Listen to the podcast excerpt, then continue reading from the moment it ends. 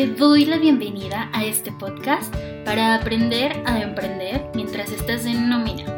Yo soy Carla Mendoza, una fiel creyente de que si no te dedicas a algo que te apasiona, estás desperdiciando tu única vida. Por eso, aquí te compartiré experiencias, consejos y muchos tips útiles para que pases de vivir por una quincena a vivir emprendiendo. Entonces, empecemos. Hola, bienvenidos a este episodio número 11 del podcast. Espero que estés muy bien el día de hoy. Y el tema del que te quiero hablar es el plan de escape. Seguramente si has estado viendo mis redes sociales, te has dado cuenta de que te he hablado sobre este entrenamiento del prende, de emprende el vuelo y muy en específico, hablo sobre algo que se llama plan de escape, que va mucho más allá de solo tener un plan de negocio, sino que realmente es algo que te va a sacar de un empleo hacia un emprendimiento con el mindset necesario, con la estructura necesaria para que eventualmente tú logres salir de ese empleo que hoy tienes y que no te tiene satisfecho con algo sólido, sostenible y que no te vaya a pasar que a la vuelta de las semanas o de los meses tengas que estar buscando nuevamente un empleo porque el negocio al que le apostaste simplemente no se dio. Entonces, en el episodio de hoy me voy a dedicar a explicarte qué es esto del plan de escape y a darte las herramientas necesarias para que en caso de que decidas no trabajarlo conmigo y no trabajarlo en Emprende el Vuelo, tú puedas tener un panorama de cuáles son las cosas que debes considerar para dejar tu empleo y eventualmente emprender. Ahora, si te decides a trabajarlo conmigo, te recuerdo que iniciamos este primero de febrero del 2021, así que si no te has registrado todavía, no lo pienses demasiado porque estamos a nada de comenzar. Ahora, quiero dejar aquí algo bien claro y es que este plan de escape es una metodología que yo he desarrollado porque fue la manera en la que yo logré salir de la vida de empleada hacia la vida de emprendedora. Fue como em, la forma en la que yo pasé por toda esta transición, aunque claro, al inicio yo no tenía nada claro, yo no le veía ni pies ni cabeza, di muchas vueltas, intenté muchas cosas, me tropecé muchísimas veces, no tenía claro el proceso y me tardé más de lo que yo hubiera querido. Y justo por eso es que quiero darte esta estructura para que a ti te tome menos tiempo de lo que me tomó a mí, para que tú puedas aprender de mis errores y que eventualmente tú lo puedas hacer mucho más rápido. Así que sin mucha introducción voy a iniciar. El primer paso para que diseñes tu plan de escape es saber quién eres y qué quieres a futuro. Y te lo voy a decir así. Necesitamos saber cuáles son tus pasiones, cuáles son tus talentos, cuáles son esas cosas que en el pasado te encantaba hacer y que a la fecha has dejado de lado. ¿Cuáles son esas habilidades que has desarrollado a lo largo de tu vida y de tus años? Y muy importante es también saber cómo te visualizas a futuro. Y esto último es importante porque tiene todo que ver con la calidad de vida que vas a construir con ese nuevo negocio que te estás planteando. Si no nos ponemos a analizar esta parte, puede que la misma calidad de vida que hoy tienes en un empleo te alcance teniendo un negocio. Entonces, es importante que tú definas esta parte, es decir, cuántos días a la semana quieres trabajar, en qué ciudad quieres vivir, quieres trabajar y viajar al mismo tiempo, quieres tener un local fijo o quieres tener un negocio digital.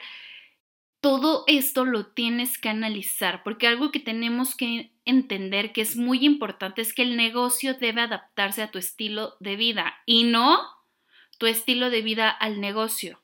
Entonces, trabaja muy bien en esta primera parte. El segundo paso es que tengas muy clara cuál es tu idea de negocio. Y aquí es donde empezamos como a armar el plan de negocios. Y empezamos por la idea. Entonces lo que necesitamos es una idea que vaya en sintonía con algo en lo que seas talentoso, algo que te apasiona, algo que sea vendible en el mercado y algo que esté cubriendo una necesidad para que tu cliente ideal lo compre. Porque si no, difícilmente lo vas a vender. ¿Qué pasa si te pones a vender algo en lo que tienes talento, pero que no te apasiona? Probablemente lo vas a abandonar porque no lo haces con pasión, no es algo por lo que te estás parando todos los días motivado para hacerlo. ¿Qué pasa si te aventuras a emprender en algo que te apasiona, pero en lo que no eres bueno, en lo que realmente no tienes talento? Pues probablemente no lo vas a hacer tan bien. Puede que la gente que te compre o te consuma no reciba la calidad que están esperando porque la verdad no tienes talento en eso. Y eso se va a reflejar en tus ventas. Ahora, ¿qué pasa si emprendes en algo que no es vendible? Nadie te va a comprar. Lo vas a hacer con toda la pasión del mundo y puedes ser el mejor del universo haciendo lo que estás haciendo, pero si no es vendible y si no cubre una necesidad, nadie lo va a comprar. Necesitamos tener una idea de negocio que sea viable. Paso número 3. Te recomiendo hacerle un escaneo a tu situación financiera actual. Es decir, revisa cuál es el ingreso que hoy en día tienes fijo y variable y de todas las fuentes de ingreso que tengas. Revisa cuáles son los gastos que actualmente tienes fijos y variables. Revisa si es que tienes deudas, cómo están esas deudas, a qué tasa de interés, a qué plazos los tienes. ¿Tienes ahorro? ¿Cada cuándo estás ahorrando y cuánto estás ahorrando? ¿Dónde lo estás guardando? Es decir, necesitamos tener un panorama muy claro de en dónde estás parado financieramente, porque para emprender vas a necesitar en algún punto, no necesariamente al inicio, pero sí va a haber un punto en el que vas a necesitar inyectarle dinero.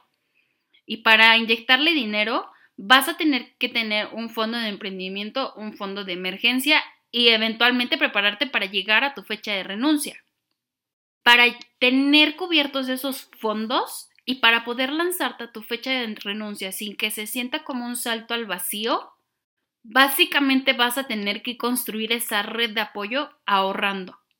Y es imposible que lleguemos a esa meta de ahorro si no tienes claros cuáles son tus números de partida.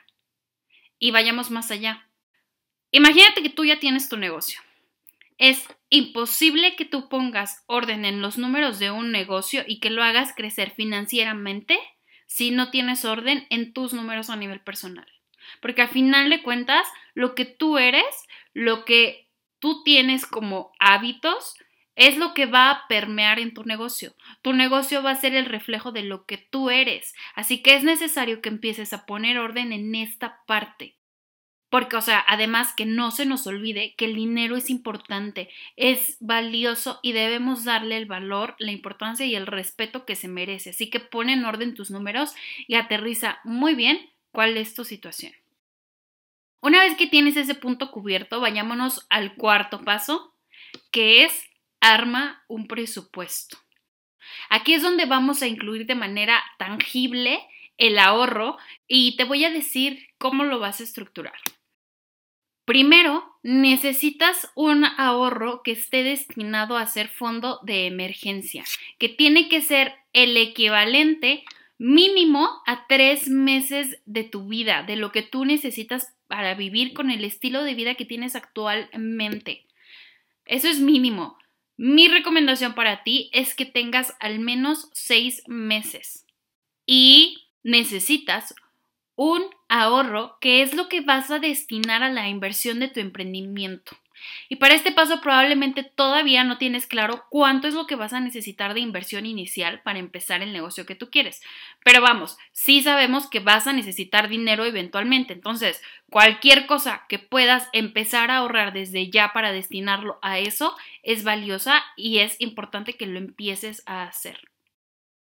El paso número 5 es ponerte una fecha de renuncia. Y yo sé que esto es como, o sea, el paso que más miedo va, porque una vez que ya vemos la fecha plasmada, es como, se vuelve algo más real. O sea, en serio es algo que está sucediendo, se convierte en una realidad.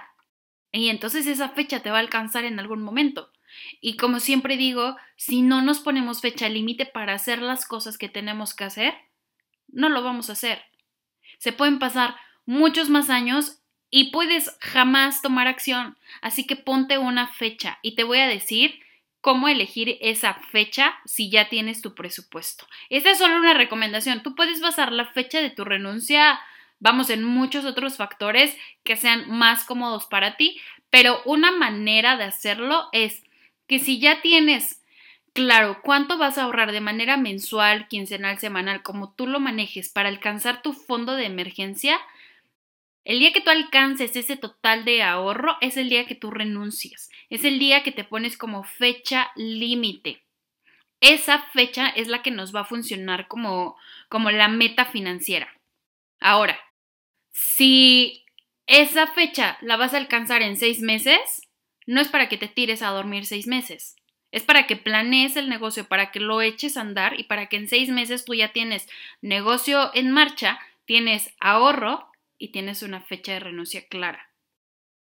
Paso 6.